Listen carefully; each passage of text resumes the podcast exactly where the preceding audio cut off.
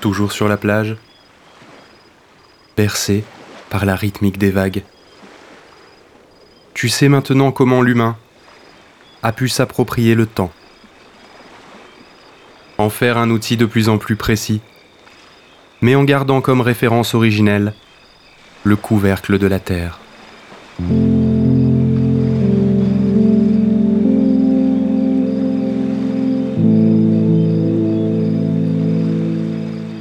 Tu sais qu'en regardant le ciel et le balai des astres, nos ancêtres ont appris la notion de cycle temporel en remarquant des répétitions dans l'enchaînement des événements stellaires.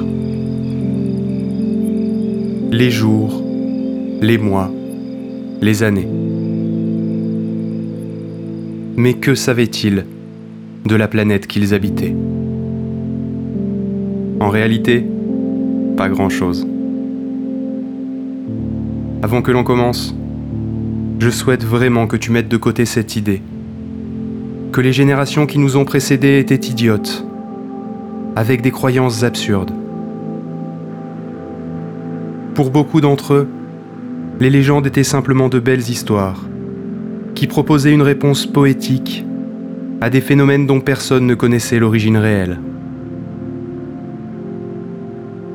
En fait, on peut même dire que ceux et celles qui nous ont précédés était même plutôt doué.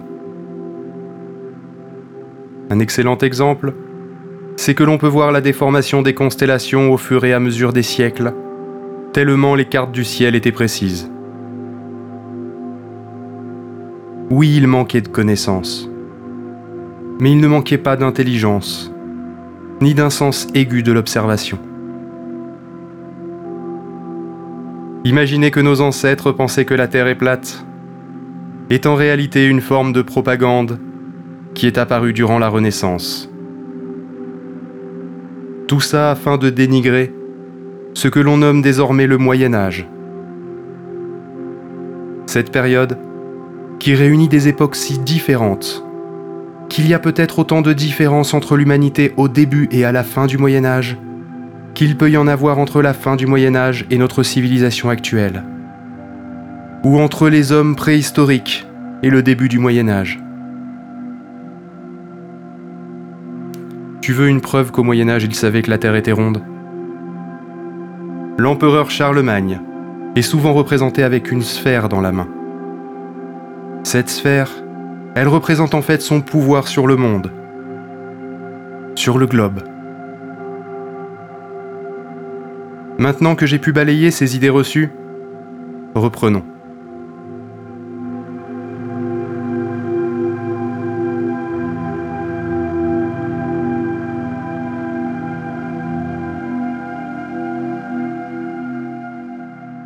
Nous avons en réalité très peu de traces des tout premiers questionnements autour de la forme de la Terre. C'est vrai que c'est à la fois banal et tellement essentiel à la compréhension de notre place dans l'univers. Et il faut remonter tellement loin que les écrits finissent par manquer.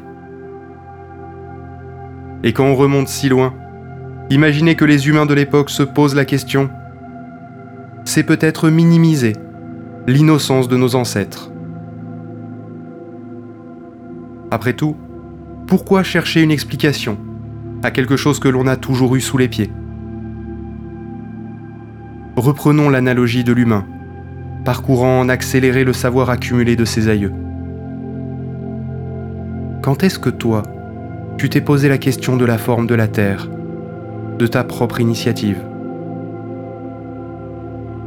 C'est peut-être possible que tu n'aies pas eu le temps de te poser la question avant qu'on t'apprenne que la Terre est ronde. À l'échelle de l'histoire de l'humanité, ce n'est que très récemment, vers 625 avant Jésus-Christ, que l'on a des traces du questionnement de la forme de la Terre. C'est tout de même près de 1500 ans après les pyramides. Cela ne veut donc pas dire que personne ne s'est posé la question C'est probablement juste que personne n'avait trouvé de réponse suffisamment pertinente pour l'écrire. En 625 avant Jésus-Christ, c'est le mathématicien Thalès, oui, celui du théorème avec les triangles, qui s'aventure à définir la Terre comme un disque plat, reposant sur un océan gigantesque.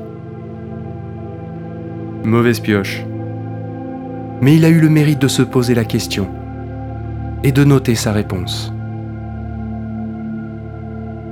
D'ailleurs, sa réponse, le disque, est déjà bien plus avancée qu'il n'y paraît. Il n'a pas imaginé la Terre comme un plan infini, mais ayant déjà une taille donnée. Un peu plus tard, ce sont Pythagore et Platon, qui préfèrent imaginer la Terre comme une sphère. Pas parce qu'ils étaient plus intelligents, non, mais pour une raison philosophique. La sphère est jugée comme une forme plus rationnelle. Platon disait à ses élèves Ma conviction est que la Terre est de forme ronde au centre des cieux et n'a donc besoin d'aucun air ou aucune force qui ne fasse office de support. Si un homme pouvait voler haut au-dessus des nuages, la Terre ressemblerait à l'une de ces balles couvertes de cuir, parées de couleurs variées, ressemblant à celles que les peintres utilisent sur Terre et dont elles ne sont qu'en un sens les échantillons. Pour lui, tout était sphère et l'univers lui-même aussi était un globe. Le Créateur a fait l'univers sous la forme d'un globe, rond comme s'il sortait d'un tour de poterie, avec ses extrémités équidistantes en tout point au centre, de toute forme, la plus parfaite et la plus représentative du Créateur.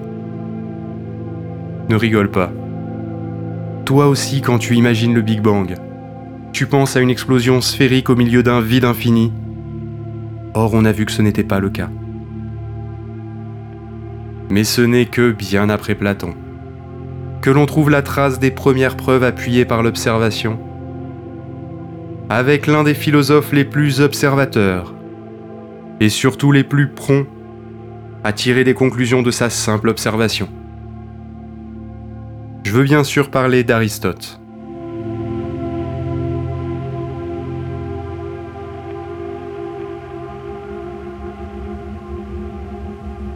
Dans sa théorie des choses naturelles, Aristote explique que les choses lourdes tendent à vouloir rejoindre le centre de l'univers. Pour lui, la Terre était au centre de l'univers, et donc les objets voulaient rejoindre le centre de la Terre, car il était aussi le centre de l'univers. De cette hypothèse, il tira la conclusion que chaque point sur la Terre devait être attiré vers le centre. Et par conséquent, par la compression de la matière et par convergence, la forme de la Terre ne pouvait être autre chose sphère. Ce qui, à son honneur, n'est pas si éloigné que ça de la réalité. Cela en tout cas a le mérite d'être vérifié par l'expérience, même si ses raisons initiales ne sont pas les bonnes.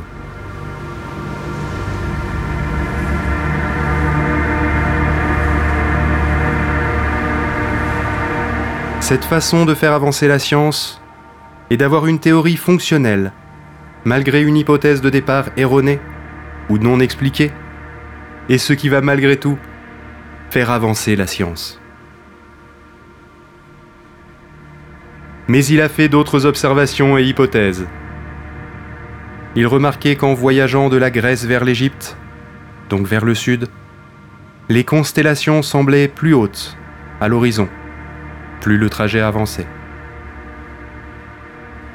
Seul un trajet sur une surface courbe pouvait expliquer cette observation. D'après la manière dont les astres se montrent à nous, il est prouvé que non seulement la Terre est ronde, mais même qu'elle n'est pas très grande, car il nous suffit de faire un léger déplacement vers le sud ou vers l'ours pour que le cercle de l'horizon devienne évidemment tout autre. Quand il parle de l'ours, il parle évidemment de la petite ours, qui contient l'étoile polaire. C'est une ancienne façon d'exprimer que l'on va vers le nord. Et c'est tellement plus beau de dire que l'on va à l'ours. Toujours avec autant de poésie, il continue. Ainsi, quand on suppose que le pays, qui est aux colonnes d'Hercule, va se rejoindre au pays qui est vers l'Inde, et qu'il n'y a qu'une seule et unique mer, on ne me paraît pas faire une supposition par trop incroyable. Les colonnes d'Hercule sont le nom des montagnes qui bordent le détroit de Gibraltar. Il dit donc qu'il ne serait pas une supposition incroyable que l'on puisse rejoindre l'Inde en traversant l'océan Atlantique. Et cela ne sera prouvé par l'expérience, dans notre civilisation occidentale en tout cas, que bien plus tard. Et pas tout à fait, puisqu'il y a un continent jusqu'alors inconnu entre l'Europe et les Indes. Mais si l'humanité à cette époque ne peut voir la Terre depuis l'espace, il y a un moyen d'apercevoir la forme de la Terre, indirectement et grâce à la Lune. Si tu es perspicace, ou que tu connais un peu le sujet, tu auras compris que je parle des éclipses de Lune. Ce moment où le Soleil, la Terre et la Lune sont alignés, et où l'ombre de la Terre est projetée sur la Lune. Attention, à ne pas confondre avec les éclipses solaires, bien plus connues et majestueuses, où c'est la Lune qui s'interpose entre le Soleil et la Terre. Aristote émit l'hypothèse suivante. Lors des éclipses, la Lune a toujours pour limite une ligne courbe. Par conséquent, comme l'éclipse est due à l'interposition de la Terre, c'est la forme de la surface de la Terre qui est cause de la forme de cette ligne. En réalité, cette observation seule ne permet pas de prouver complètement la rotondité de la Terre. Mais c'est grâce à Ératosthène, père de la géographie, que non seulement la preuve formelle de la rotondité de la Terre fut apportée, mais aussi une approximation de son diamètre et son inclinaison par rapport à l'écliptique le plan parcouru par le soleil dans le ciel. L'histoire est connue, mais je te la raconte quand même au cas où. Il avait remarqué que lorsque le soleil est au zénith, le jour du solstice d'été, il n'y avait aucune ombre du côté d'Assouan, au sud de l'Égypte, près de ce que l'on nomme aujourd'hui le tropique du cancer. En mesurant au même moment l'ombre d'un bâton planté à Alexandrie, au nord de l'Égypte, sur les bords de la mer Méditerranée Et en connaissant la distance qui sépare les cités d'Assouan et d'Alexandrie, il déduit alors la circonférence de la Terre avec une précision assez étonnante pour l'époque. 39 375 km contre environ 40 000 km pour les estimations actuelles. Ça doit te faire bizarre que je te dise environ 40 000 km aujourd'hui. Car oui, depuis nous nous sommes aperçus que la Terre n'était pas tout à fait ronde. Elle est en réalité un peu écrasée. Par le même procédé, il a démontré l'inclinaison de l'écliptique sur l'équateur et fixa cette inclinaison à approximativement 23 degrés 51 minutes. Je t'avais dit qu'on utilisait des minutes aussi pour les angles.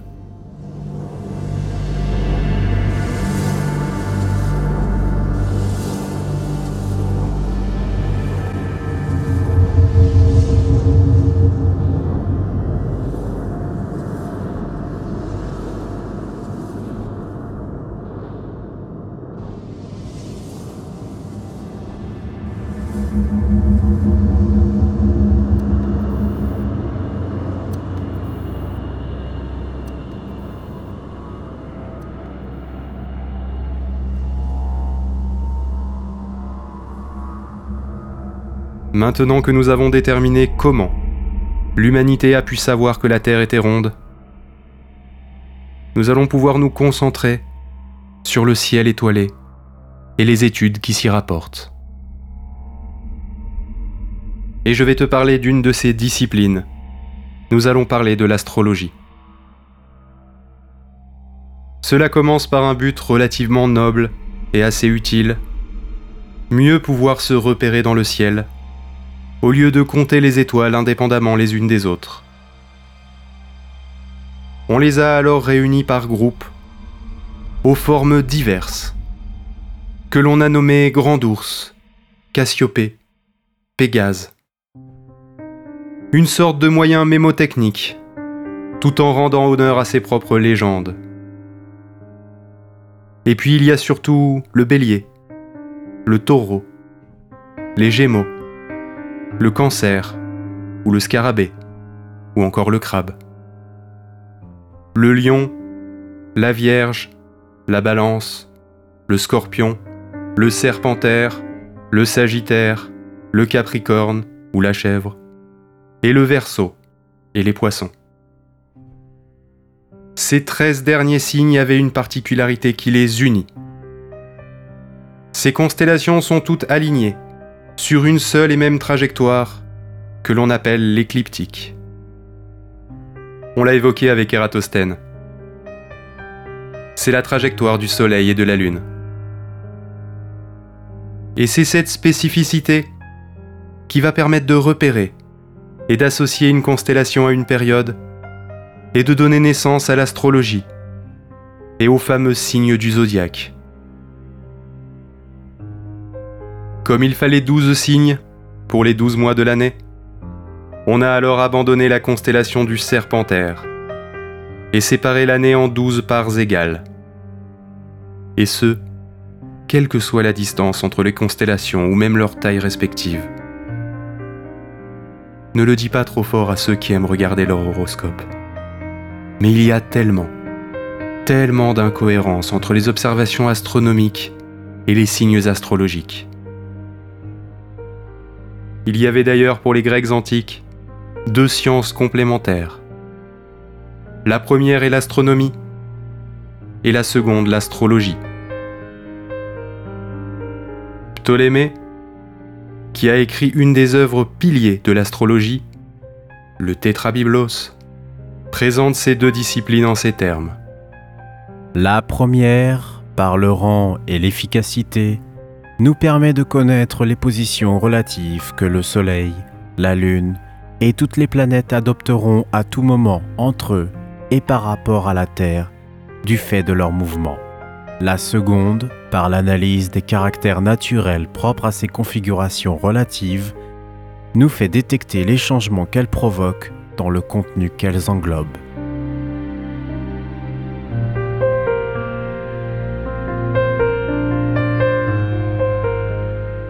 Mais ne soyons pas trop critiques vis-à-vis de nos ancêtres. Ils cherchaient simplement un sens au monde chaotique qui les entourait. Un peu comme nous maintenant. Mais en réalité, ils n'étaient pas si naïfs que ça.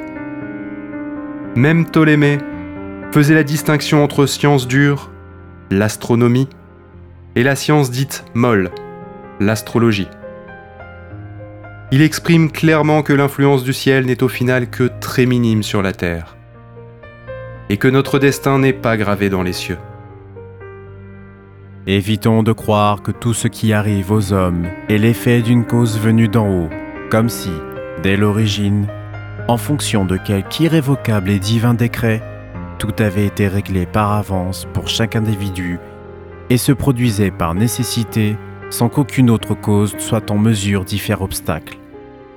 En vérité, si le mouvement des corps célestes s'accomplit de toute éternité en vertu d'un destin divin et immuable, le changement des choses terrestres est, quant à lui, soumis à un destin naturel et variable, tirant d'en haut ses causes premières selon le hasard ou par voie de conséquences naturelles.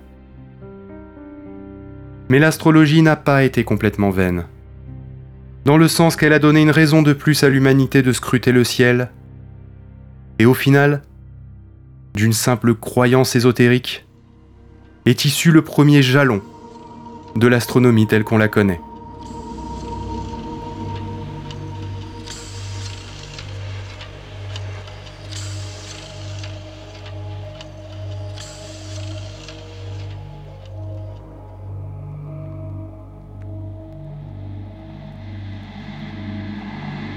On a beaucoup parlé des Grecs dans cette partie et c'est normal. Ils ont posé tellement de bases dans l'observation de la coupole céleste. On l'a vu quand je t'ai raconté quelques légendes liées aux constellations. Il est temps de tourner la page et nous allons passer à la civilisation suivante dans la grande chaîne d'influence. Les Romains.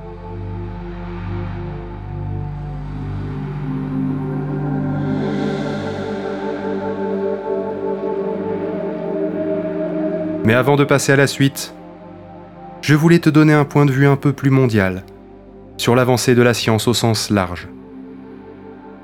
Il n'y a pas des Grecs intelligents et des sauvages autour. Idem pour les Romains. Ce qui est fascinant, c'est que cette évolution se retrouve dans le monde entier, à diverses vitesses et dans des champs particuliers selon les civilisations. Je ne t'apprends rien en disant que nous utilisons des chiffres arabes. On t'a peut-être dit que ce sont les premiers à avoir imaginé le concept de zéro. C'est clairement eux qui nous l'ont appris. Mais les Mayas, par exemple, l'utilisaient bien plus tôt. Les observations du ciel étant les mêmes pour tous, ou presque, les constellations changent bien évidemment selon les latitudes, on retrouve une logique similaire, aussi bien en Chine qu'en Amérique ou en Afrique. Encore une fois, il y a cet idéalisme qui démarre à la Renaissance, est présent aussi au siècle des Lumières, et qui tient absolument à nous relier directement aux Grecs et aux Romains. Cela occulte complètement le fait que dans toute l'Eurasie, des routes commerciales ont relié nos civilisations ensemble. Et nous avons échangé bien plus que des produits, mais aussi de la culture et des connaissances. Là où c'est dommage en un sens, c'est que ces illusions restent pérennes. Il est même compliqué pour moi aujourd'hui de te montrer des sources qui me permettraient de te montrer les évolutions qui ont eu lieu au Moyen Âge, ou les apports des pays plus lointains que le bord de la Méditerranée.